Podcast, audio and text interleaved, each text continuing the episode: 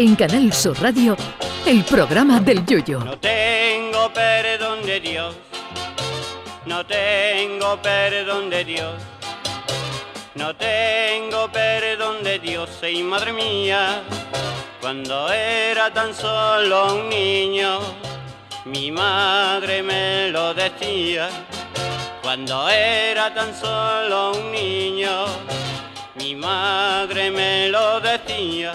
Con la que tenemos liada con los rusos en Ucrania, al calendario no se le ocurre otra cosa mejor que celebrar hoy el Día Internacional de la Lengua Rusa. Pues sí, el ruso, esa lengua más rara que ver a una bailarina gorda, porque para hablar correctamente el ruso no hay que apuntarse a ninguna academia ni hacer curso alguno.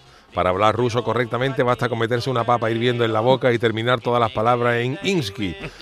El ruso es un idioma más difícil que hacer gárgaras con una hojaldrina y por ello solo se habla allí o en territorios cercanos. De hecho, solo es lengua oficial en cuatro países vecinos. De manera no oficial, también se habla en muchas ex repúblicas rusas, reconocible todas ellas porque todas acaban en istán, como Turkmenistán, Tayikistán, Kazajistán, que aunque tiene nombre de venta de carretera, ¿verdad? Kazajistán es un país, y Kirguistán. Allí en Rusia todo acaba en istán. Si el país líder en la fabricación de sopas de sobre estuviera en Rusia, se llamaría Sopistán. Si el país cercano a Rusia, donde parece que se escondía Bin Laden y sus compinchen, pero era falsa alarma, el país se llamaría Aquí no están y el de al lado Aquí tampoco están. Y la república rusa más educada del mundo se llamaría Tú como están. El idioma ruso es de los más complicados del mundo. Si hablarlo ya es complicado, escribirlo y leerlo ya es de premio Nobel, con ese alfabeto cirílico que parece que lo hubiera escrito el mismo zar Nicolás con una taja gorda de vodka en lo alto. Quizá la afición del ruso por el vodka haya influido en la dificultad de su lengua, porque los rusos le pegan tela al mollate y de ahí que su lengua sea tan difícilmente comprensible.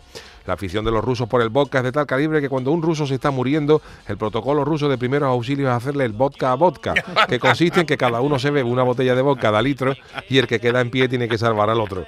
Yo he intentado aprender algo de ruso y es tremendamente complicado y además ilógico. Por ejemplo, para, para decir adiós, los rusos dicen pa-ka. Con lo cual se supone que para decirlo hola debían decir para allá, pero no. Dice Zdravstvuyzie, que no tiene nada que ver. Pero a pesar de todo, el ruso tiene que ser hasta bonito. Lo que pasa es que ahora con la que tiene liada en Ucrania le hemos cogido coraje a todo lo que suene a ruso, menos a las patas rusas, que el pobre marijo no tiene culpa de la que están liando los hijos de Putin. La saladilla tampoco.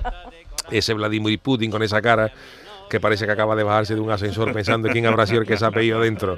Y es que los rusos siempre han hecho, se han hecho antipáticos a ojos del mundo. En la Olimpiada de Moscú les hicieron un boicot y dejaron colgada a la mascota, que era el simpático Osito Misha, que si la Olimpiada llega a ser en Cádiz, la mascota hubiera sido el Osito Pisha.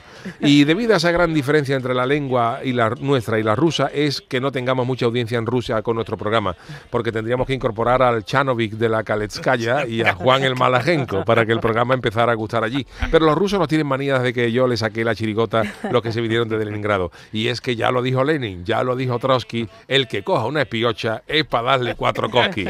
Ay, mi velero, velero mío, Canal Sur Radio. llévame contigo a la orilla del río. El programa del Yoyo.